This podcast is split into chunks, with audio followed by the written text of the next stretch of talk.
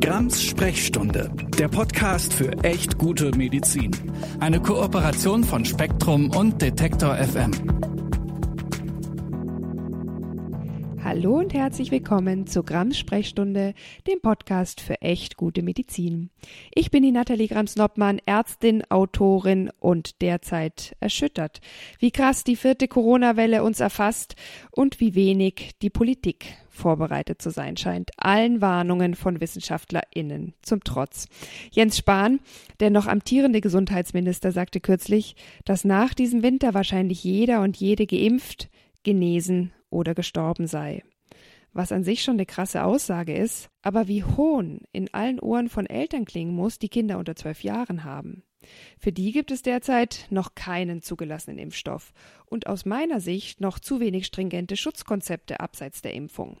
Eine Zulassung der Impfung von fünf bis elf Jahren durch die EMA, also die Europäische Arzneimittelbehörde, scheint jetzt aber unmittelbar bevorzustehen und, wenn ihr den Podcast hört, ist sie vielleicht sogar schon da. Und nicht zuletzt deshalb sprechen wir heute über Kinderimpfungen und Kinderschutz in der Pandemie. Bevor wir anfangen, noch kurz der Hinweis, dass ihr mir immer gerne unter sprechstunde.detektor.fm schreiben könnt und natürlich auch sehr gerne Abonnentin dieses Podcasts werden könnt. Aber jetzt darf ich meinen heutigen Gast begrüßen. Hallo, Professor Isabella Eckerle. Würdest du dich meinen HörerInnen einmal ganz kurz selbst vorstellen? Ja, hallo, mein Name ist Isabella Eckerle. Ich bin Ärztin, Virologin und auch Mutter. Ich ähm, bin Professorin am Zentrum für neuartige Viruserkrankungen am Unispital Genf in der Schweiz und ich beschäftige mich seit etwa zehn Jahren mit Coronaviren. Also ich habe mich mit diesen Viren auch schon beschäftigt, bevor die ein großes Thema in der Öffentlichkeit waren und jetzt seit zwei Jahren natürlich sehr intensiv mit SARS-Coronavirus, vor allem mit einem Fokus an ähm, Diagnostik ähm, und aber eben auch an der, ähm, mit der Rolle der Kinder in der Pandemie. Mm, dann lass uns doch direkt mal über das Thema Kinderschutz in dieser Pandemie sprechen. Schick vielleicht vorweg. Klar ist, dass Kinder meist nicht so schwer an Covid erkranken wie Erwachsene. Trotzdem ist die Erkrankung nicht harmlos oder egal. Zwar ist die Krankheitslast in dieser Altersgruppe eher gering, das Risiko für schwere Verläufe auch, aber es sind schon Kinder schwer erkrankt und vereinzelt leider auch verstorben.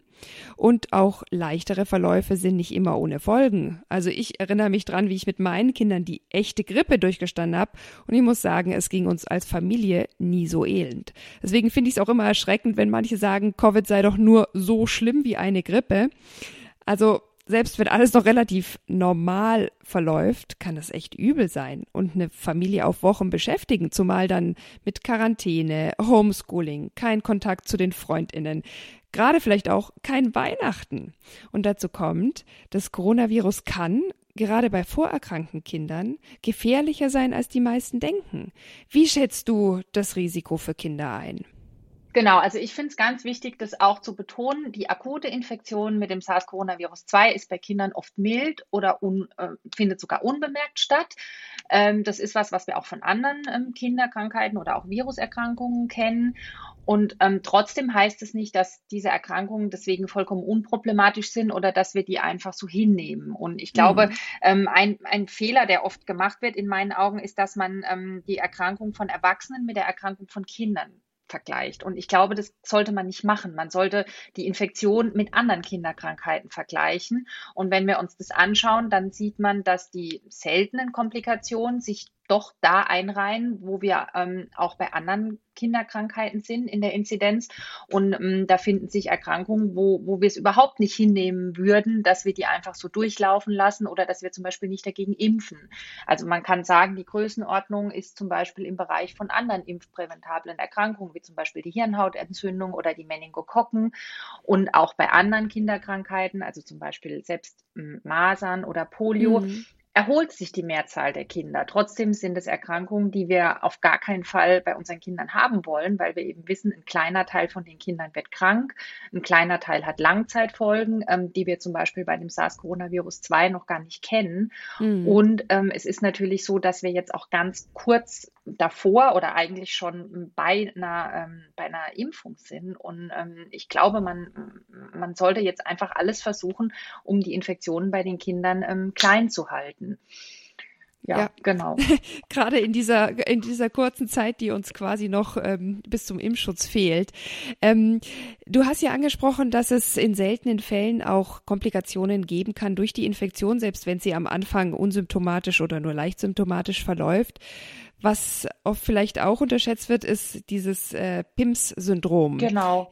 Ich sage vielleicht mal ganz kurz, was das ist. Das PIMS-Syndrom ist eine zeitverzögerte Immunreaktion auf eine oft, wie gesagt, äh, sogar symptomlose Covid-Infektion. Das kommt insgesamt zwar nur selten vor, kann im Krankenhaus auch meist gut behandelt werden, aber ist sicher eine Sache, vor der Eltern Sorge haben, und zwar berechtigte Sorge. Kannst du uns dazu ein bisschen was erzählen? Genau, also das PIMS, das steht für Pediatric Inflammatory Multisystem Syndrome. Also es ist sozusagen ein entzündliches Syndrom, was verschiedene ähm, Organe betrifft, was meistens so drei bis vier Wochen nach einer ähm, äh, Coronavirus-Infektion, SARS-CoV-2-Infektion kommt ähm, und das kann eben auch auftreten bei einer unbemerkten Informa äh, Infektion. Also oft mhm. ist es so, dass wenn die Kinder aufgenommen werden, dass man die vergangene Infektion eigentlich nur durch die Antikörper feststellt, aber die Eltern zum Beispiel die Infektion jetzt gar nicht wahrgenommen haben oder es nicht diagnostiziert wurde. Und ich habe mir mal die Daten für Deutschland angeschaut. Da gibt es ein Register von der Gesellschaft für pädiatrische Infektiologie. Ähm, da wurden, als ich gestern nachgeschaut habe, in Deutschland 464 Kinder gemeldet mit einem Erkrankungsgipfel Ende 2020 was dazu mhm. passt, dass wir Ende 2020 eine Welle hatten an Infektionen. Und ähm, ich denke, man kann davon ausgehen, dass wir auch dieses Jahr das wieder sehen werden, weil wir mhm. wissen jetzt, die Inzidenzen bei den Kindern sind, sind sehr hoch. Ähm, das dauert einige Wochen, bis sich das entwickelt. Dann ist es so, dass das auch natürlich noch eine Meldeverzögerung hat. Es ist was, ja, was dann eben in der Gesamtsumme sich doch ähm, auf eine beachtliche Anzahl an Kindern niederschlägt. Ähm, was man hm, dazu sagen kann in diesem Register, es ist kein Kind daran gestorben bisher in Deutschland, aber dennoch muss man sagen, die Mehrheit der Kinder musste intensivmedizinisch behandelt werden. Und da mhm. ist es, mhm. glaube ich, wenn wir über Intensivmedizin sprechen, auch ja wie in der allgemeinen Diskussion über Corona, dass, glaube ich, vielen Menschen gar nicht wahr, äh, klar ist, was es bedeutet, ein Aufenthalt auf Intensivstation. Also dass das sicher nichts ist, was irgendjemand für sich selbst oder für sein Kind möchte und ähm, dass das auch nicht immer vollkommen ähm, folgenlos sozusagen ähm, von sich geht. Ja. Ähm, bei den PIMS ist auch noch interessant, das sind in der Regel gesunde Kinder. Also das ist jetzt nicht mit irgendeiner Vorerkrankung assoziiert. Ähm, die Häufigkeit ist noch nicht ganz klar. Also wenn man guckt in der Literatur, man findet sowas zwischen 1 zu 1000 bis 1 zu 5000 bis 1 zu 10.000, sagen manche. Mhm. Und da hat man eben das Problem, dass man ähm, keinen guten Denominator hat. Also dass man eben ähm, eigentlich gar nicht weiß, wie viele Kinder sind denn tatsächlich infiziert worden in diesem Zeitraum und wie viele Kinder mit PIMS wurden denn dann aufgenommen. Ja. Und genau, und das ist eben ein Problem, dass man es noch nicht hm, so genau eingrenzen kann, aber man muss sich auch klar machen, 1 zu 1000 bis 1 zu 5000, das ist eigentlich eine sehr, sehr hohe Zahl, vor allem wenn wir jetzt davon ausgehen, dass sich früher oder später die Kinder damit anstecken werden, weil es ist klar, dieses Virus wird nicht mehr verschwinden. Also das, das, muss man einfach verstehen. Es gibt einfach für die Zukunft nur noch zwei Szenarien. Entweder man bekommt seine Immunität über die Impfung oder man wird sich irgendwann mal infizieren. Und wenn man das jetzt eben hochrechnet auf die Gesamtzahl aller Kinder, die wir haben, ähm, dann sind es große, sozusagen absolute Zahlen an Kindern, die da einfach erkrankt sind und die auch eine sehr aufwendige medizinische Therapie dafür brauchen, auch wenn daran bisher noch kein Kind gestorben ist. In ja. den USA zum Beispiel, da gab es natürlich sehr, sehr viel mehr Fälle. Da gab es natürlich auch schon einige Todesfälle damit. Mhm. Ja, ist, glaube ich, auch einfach eine erschreckende Sache für Eltern, wenn man das bei seinem Kind erleben muss und ist eben eine Sache, die sich durch die Impfung verhindern lassen würde.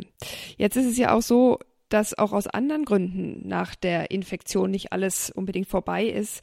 Es ist ja immer noch die Frage, wie sieht's mit Long-Covid bei Kindern aus? Hast du da auch eine fachliche Einschätzung für uns? Genau, also mit dem Long-Covid ist es so, das ist ein Krankheitsbild, was man, glaube ich, noch nicht gut verstanden hat. Also weder bei den Erwachsenen noch bei den Kindern. Was aber auffällig ist, dass man ähm, eben aus den verschiedensten Ländern diese Berichte bekommt und eben die Studien sieht, die zeigen, dass ähm, bei den Kindern, das würde ich mal sagen, im einstelligen bis niedrig zweistelligen Prozentbereich, also wenn man so schaut, so die Studien mit den niedrigeren Zahlen, die sind so ein, zwei, drei, vier Prozent. Die mit den höheren Zahlen, die sind so irgendwie 15, 15 Prozent hm. der Kinder ähm, eben nach einer akuten Infektion nicht wieder auf ihr altes Leistungsniveau zurückkommen, ähm, sage ich jetzt mal, und dass die ähm, auch in den Wochen nach der Infektion noch verschiedene Beschwerden haben. Also es können Atembeschwerden sein, Müdigkeit, ähm, Lernschwierigkeiten, Konzentrationsbeschwerden, neurologische, psychische Beschwerden, also ein ganz, ähm, sage ich mal, buntes und ähm, jetzt gar nicht so leicht fassbares Bild. Ja. Und das macht es auch relativ schwer, dieses Long-Covid bei Kindern ähm, gut zu erfassen oder gut zu untersuchen. Ähm, dazu kommt, dass natürlich die ganzen, ähm, ja, sage ich mal, sonstigen Effekte der Pandemie, wie Schulschließungen, wie ähm, vielleicht Todesfälle oder Infektionen hm. oder Berichterstattung im Fernsehen, was die Kinder eben belastet, ja. natürlich auch in, in eine ähnliche Richtung gehen kann. Ähm, und ich glaube, man muss da unbedingt mehr Forschung betreiben. Man muss das auch viel systematischer erfassen, weil es natürlich ganz diffuse ähm, Beschwerden auch sind. Es gibt ähm, teilweise jetzt auch ähm, so Spezialambulanzen für Kinder mit Long-Covid, ähm, wo man allerdings sagen muss, das spiegelt wahrscheinlich nicht die Krankheitslast wider, weil ähm, der erste Ansprechpartner ist da wahrscheinlich der niedergelassene Kinderarzt.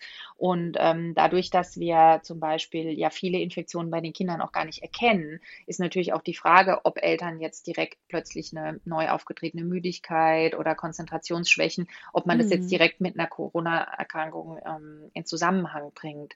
Und ich glaube, wir haben da auf jeden Fall noch Forschungsbedarf. Ich glaube aber auch, wenn man sich das jetzt über die Länder anschaut, dieses Signal, dass da was ist nach der Infektion und dass das in einer nicht kleinen Prozentzahl von Kindern ist, das ist für mich echt. Und ich glaube, das muss man ernst nehmen.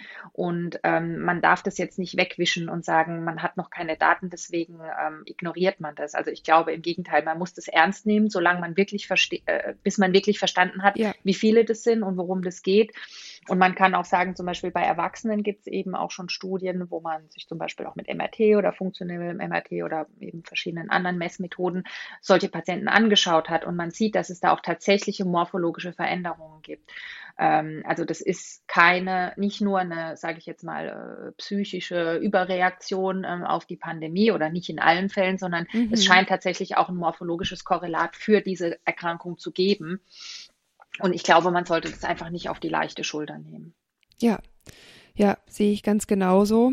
Und äh, ja, auch das wäre was, was sich hoffentlich durch die Impfung vermeiden ließe. Aber neben der Impfung, die selbst, wenn sie jetzt hoffentlich bald zugelassen ist, nicht sofort allen Kindern gegeben werden kann, braucht es aus meiner Sicht weitere Maßnahmen und endlich irgendwie auch ein Konzept für Schulen, Kindergärten, Kitas. Ja, zumal die Zulassung nur Kinder ab fünf Jahren erfasst. Darunter gibt's weiterhin erstmal keine Seuche.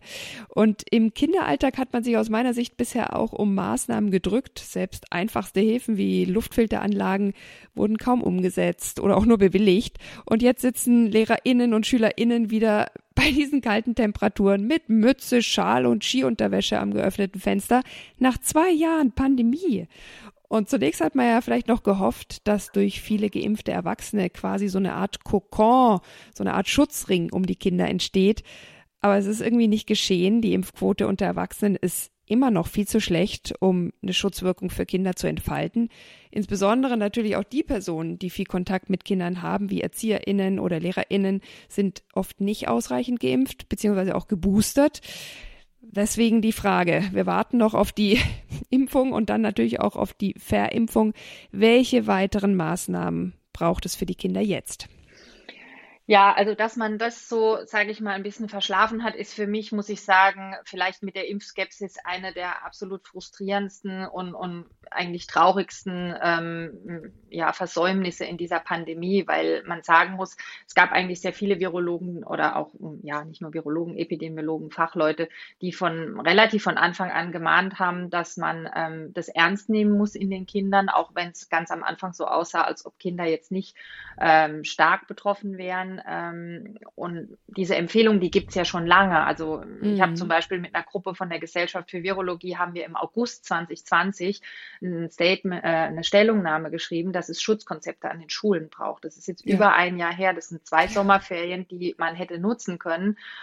Und ähm, was man auch sagen muss, es gibt ja die Schutzkonzepte. Also es gibt von ganz vielen Stellen gute Empfehlungen. Es gibt aus den USA, es gibt vom RKI, es gibt wirklich sehr, sehr viele qualitativ hochwertige Studien inzwischen auch, die zeigen, je mehr Schutzmaßnahmen in den Schulen, desto weniger Fälle, desto ja eher kann ungestörter Unterricht stattfinden und desto weniger belastend ist es eben auch für die Kinder, weil diese ständigen ja. Unterbrechungen, Klar. dieses Testen, ähm, vielleicht auch ähm, ja die Schuldgefühle, dass man jetzt positiv ist, dass man andere Kinder angesteckt hat, dass man es in die Familie trägt, das sind ja auch alles keine keine Dinge, die jetzt den Kindern gut tun.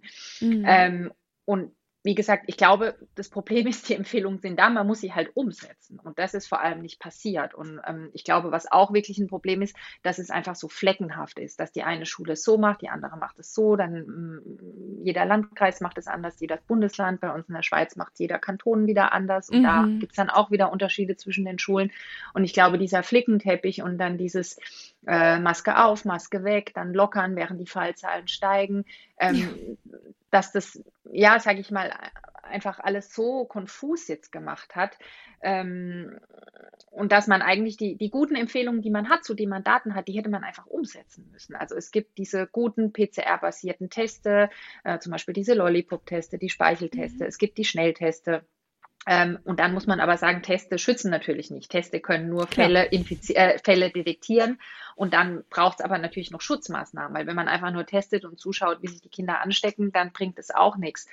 Also ähm, ich meine, die Lüftung, die, die ganzen Lüftungskonzepte, da gibt es wirklich viel äh, Wissen inzwischen dazu, diese Luftreiniger, ähm, die Masken. Es gibt wirklich viele Daten inzwischen, die zeigen, dass Masken ähm, ein ganz, ganz wichtiges Instrument sind, aber auch Wechselunterricht, ähm, kleinere Gruppen, vielleicht ähm, Hybridunterricht. Also da gibt es sehr, sehr viele ähm, Instrumente, die man hätte, glaube ich, umsetzen können. Mhm. Ähm, um eben die Infektionszahlen zu durchbrechen. Und ähm, was man vielleicht auch noch sagen muss, die Idee mit diesem Schutzkonkord, die stammt so ein bisschen aus der Zeit, bevor wir diese Virusvarianten hatten und vor allem ja. bevor wir die Delta-Variante haben.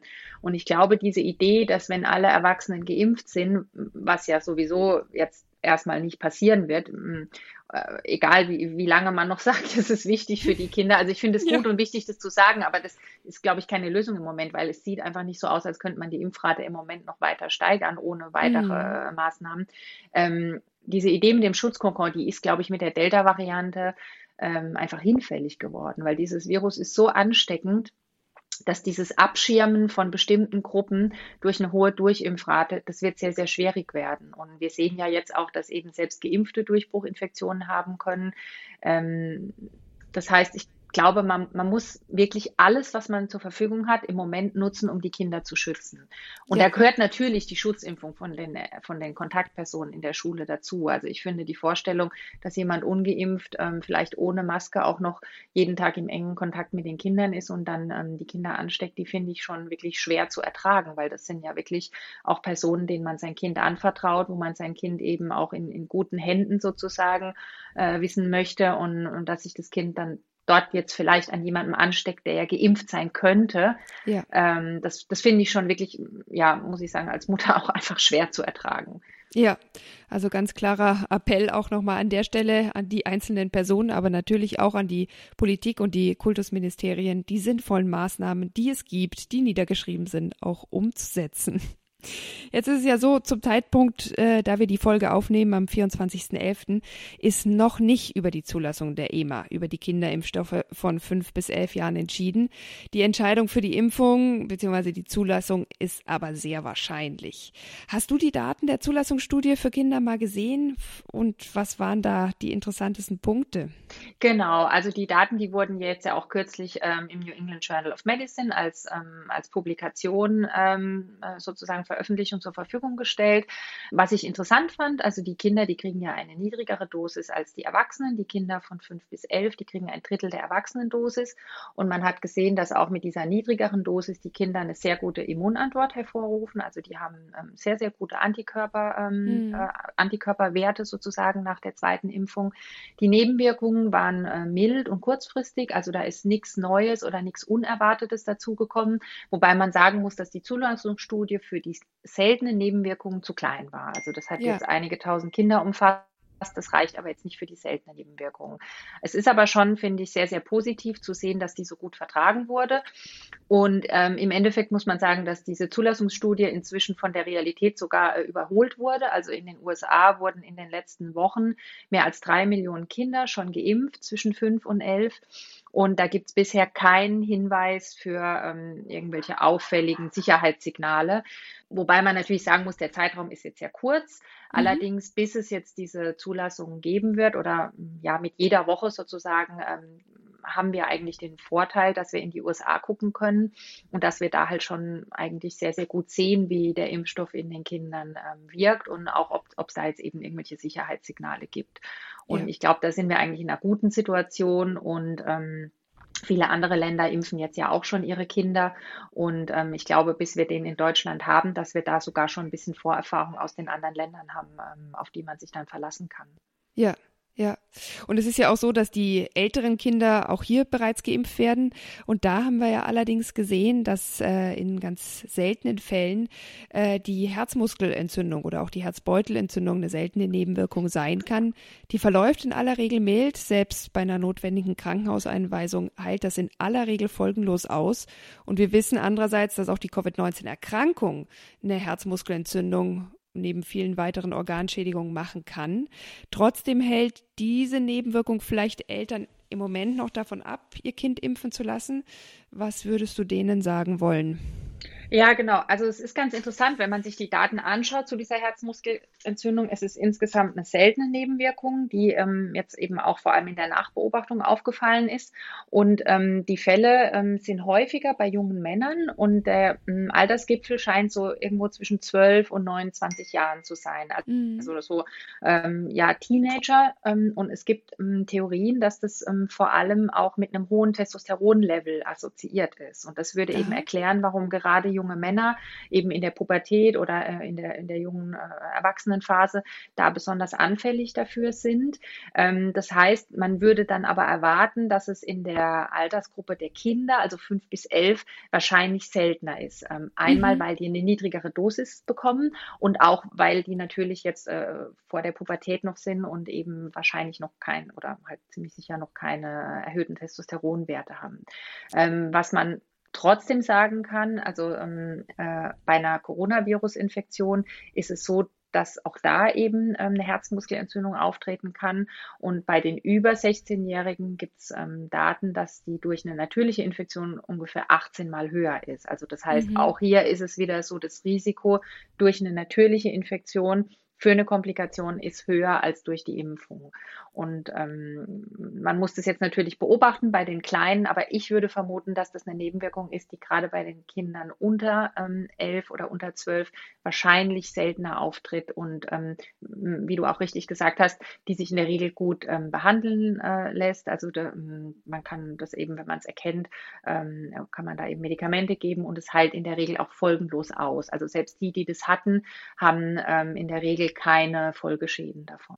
Ja, das ist ein, ein ganz wichtiger Punkt. Ähm, und was äh, ich auch noch interessant fand, dass man aus aktuellen Untersuchungen weiß, dass Eltern, die der Alternativmedizin, insbesondere auch der Homöopathie nahestehen, die Tendenz haben, ihre Kinder gerade auch wenn dann solche Nebenwirkungen diskutiert werden, weniger impfen zu lassen.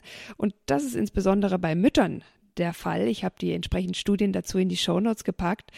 Und auch aus anderen Untersuchungen kennt man das, dass Menschen, die Verschwörungsideologie näher stehen, auch dem Impfen skeptischer gegenüber sind. Für mich persönlich ist es ja eine absehbare Entwicklung gewesen, auf die ich auch schon vor der Pandemie oft hingewiesen habe. Im Kern geht es hier wahrscheinlich um ein Wissenschaftsmissverständnis, ich sag's nochmal, im Kern geht's hier wahrscheinlich um ein Wissenschaftsmissverständnis, wenn nicht Ablehnung oder gar Leugnung. Und in einem Spiegel-Interview hast du diese antiwissenschaftliche Strömung und gerade auch ihre Aggressivität benannt. Sollen wir hier noch eine Minute drüber sprechen? Ja, also das ist jetzt natürlich kein biomedizinisches Gebiet und es ist jetzt auch nicht mein Forschungsgebiet, aber es ist was, was glaube ich alle, die auf dem Feld aktiv sind und da eben auch, ähm, ja, sage ich jetzt mal, Medieninformationen dazu geben, ähm, erfahren, dass man eigentlich, obwohl wir sehr, sehr gute Daten haben, ähm, trotzdem teilweise mit, mit vollkommen abstrusen, äh, wirren ähm, ja, Ideen oder Behauptungen konfrontiert wird, die man eigentlich ganz einfach widerlegen kann, weil es wirklich wissenschaftliche Daten gibt und wenn man die eben auch lesen und verstehen kann, dann, dann kann man ganz leicht sehen, dass das nicht ähm, wahr ist. Und trotzdem werden die eben immer wieder geteilt über WhatsApp, über Telegram, mm. über Facebook. Und ähm, für mich ist es sehr schwer zu verstehen, weil ähm, im Endeffekt sind die Daten ja da. Also wir, wir wissen, wir wissen, dass es dieses Virus gibt. Wir haben dieses Virus isoliert. Wir wissen, dass es einen guten Impfstoff gibt. Wir haben gute Daten, dass dieser Impfstoff äh, einen deutlichen Benefit hat gegenüber einer natürlichen Infektion. Und für mhm. mich ist oft die Frage, wie kann man denn diese Information ähm, einfach an den Mann bringen, weil äh, die Informationen sind ja da, aber vielleicht braucht es da noch andere Kanäle, dass man einfach emotionaler zu den äh, zu diesen Menschen spricht, ähm, weil ich habe so das Gefühl, zum Beispiel jetzt so in meinem Freundeskreis oder wenn man jetzt so mit mit Bekannten spricht, dass ganz viele eigentlich eher verunsichert sind und noch mehr mhm. Informationen brauchen. Und wenn man denen das erklärt oder sagt, schau, guck hier gibt's die und die Daten und das und das hat man gemacht, dass viele Leute es dann verstehen und auch zugänglich sind. Und ich glaube, es gibt wahrscheinlich so eine kleine Gruppe die sich da gar nicht ähm, überzeugen lassen wird. Aber ich habe das Gefühl, viele, bei vielen ist es einfach vielleicht ein Mangel an guten Informationen oder einfach zu wissen, ähm, was kann ich denn jetzt glauben und welche Informationen sind denn jetzt ähm, zuverlässig. Und bestimmt kann man die auch noch ein bisschen ansprechender gestalten. Also oft ist es ja so, dass jetzt gerade Informationen von so öffentlichen Stellen oder eben wissenschaftliche Daten, die sind halt sehr nüchtern dargestellt. Die muss man oft ähm, dreimal lesen, bis man es verstanden hat, gerade wenn man jetzt nicht gleich aus dem Fach kommt. Und ich glaube, mhm. da gibt es bestimmt noch mehr Möglichkeiten, die besser ähm, sage ich mal, leichter verdaulich zu machen. Es ist, wie gesagt, überhaupt nicht mein Thema, aber es ist was, was ich doch sehr, sehr bedenklich finde, muss ich sagen. Ja. Ähm, weil die Fakten sind einfach klar und ähm, diese Verzerrung, die da teilweise stattfindet, die, ja, die, die tut mir schon weh, das einfach zu sehen und auch zu sehen, dass solche Missinformationen eben Leute krank macht und im Zweifelsfall auch tötet, weil, ja. weil man das Virus eben nicht ernst nimmt. Ja, ja, und ich fürchte auch, dass wirklich auch unter ÄrztInnen da gerade mit dem homöopathischen oder anthroposophischen Background da tatsächlich auch mitgemischt wird beim Missinformation verbreiten. Aber wir wollen das Thema hier nur ganz kurz halten, da müsste man mal einen eigenen Podcast drüber machen. Was ich noch interessieren würde, es ist ja klar, dass Eltern für ihre Kinder immer nur das Beste wollen und sie keinesfalls ihre Kinder einem unnötigen Risiko aussetzen möchten. Wir bringen unseren Kindern aber auch das Fahrradfahren bei. Wir setzen sie ins Auto. Wir machen mit denen Flugreisen in den Urlaub. Manche Eltern rauchen vor ihren Kindern. Wir sind es also als Familien gewohnt, mit Risiken umzugehen und auch mit Risikoabschätzungen. Dass sich diese Risikowahrnehmung beim Impfen so krass ins Negative verzerrt, ist für mich persönlich unverständlich. Hast du zum Abschluss vielleicht noch einen beruhigenden Satz für viele Eltern, die in den nächsten Wochen sicher mehr oder weniger vor dieser Entscheidung, vor dieser Frage, lasse ich mein Kind jetzt impfen, ja oder nein, stehen werden? Also ich glaube, ähm, so, und so treffe ich auch meine Entscheidungen, wenn man sich einfach jetzt anschaut, was ist die Risiko-Nutzen-Bewertung zum Beispiel von der Impfung von den großen Fachgesellschaften, wie ähm, ist es zum Beispiel im Ausland, ähm, dann kann man, glaube ich, schon zu dem Schluss kommen, dass die Mehrheit der, der Wissenschaftler, die in dem Feld wirklich auch tätig sind und sich damit befassen, der Meinung sind, dass die Impfung sicher einen Benefit hat über die natürliche Infektion. Und ich glaube, ähm, langfristig werden wir bestimmt auch ähm, ja, von dieser Pandemie profitieren, ähm, weil wir vielleicht mehr Impfstoffe haben werden und ähm, uns vielleicht besser mit den Risiken von Infektionskrankheiten ähm, beschäftigen werden nochmal. Ja, ein, ein trauriges Fazit, aber hoffentlich eines, das dann auch wirklich zu einer besseren ähm, ja, Risikoeinschätzung führt und sicherlich vielleicht auch äh, zu einer besseren Medizin, weil ich mach's kurz, dieser Podcast handelt ja von guter Medizin und Impfen ist gute Medizin. Ich persönlich finde auch, wenn man ein geringes Risiko noch weiter vermindern kann, dann sollte man das tun. Mir ist nur noch mal wichtig zu betonen, dass Impfen nicht nur eine private Entscheidung für sich oder für das eigene Kind ist. Es gibt Kinder, die haben aufgrund ihrer Vorerkrankung ein erhöhtes Risiko, Kinder, die noch zu klein sind, um derzeit geimpft werden zu können, und wir haben immer noch eine Pandemie am Laufen. Letztlich ist es wohl so, dass selbst die Gruppe der Kinder ab fünf Jahren mit ungefähr 4,5 Millionen insgesamt zu klein ist, um das pandemische Geschehen allein aufzuhalten und es weiterhin die Durchimpfung und auch aktuell die Boosterung der Erwachsenen braucht. Und hier zählt wirklich jede Impfung. Und für die Entscheidung innerhalb eurer Familie habe ich euch nochmal in die Shownotes den Familienleitfaden des BMG gepackt. Der ist im Moment noch ab zwölf Jahren, der wird aber bestimmt bald aktualisiert und da kann man vielleicht auch mit seinen Kindern drüber sprechen oder vielleicht auch mal mit der Kinderärztin, dem Kinderarzt. Ihr Lieben, das war's für heute. Mal wieder viel Medizin in kurzer Zeit. Bleibt gesund und wenn ihr eure Kinder jetzt impfen lassen wollt, schaut auch mal in ein Off-Label-Vermittlungsangebot U12-Schutz. Das habe ich euch in die Shownotes gepackt und ähm, das wird hoffentlich nach EMA-Zulassung und Auslieferung der Kinderimpfstoff Wiles nicht mehr lange notwendig sein. Denkt aber vor allem dran, euch selbst impfen zu lassen und auch die Menschen dran zu erinnern, die jetzt schon mit der Boosterung dran sind.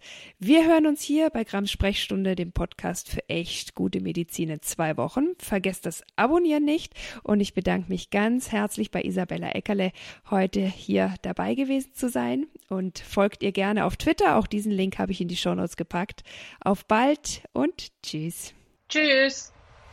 Grams Sprechstunde, der Podcast für echt gute Medizin. Eine Kooperation von Spektrum und Detektor FM.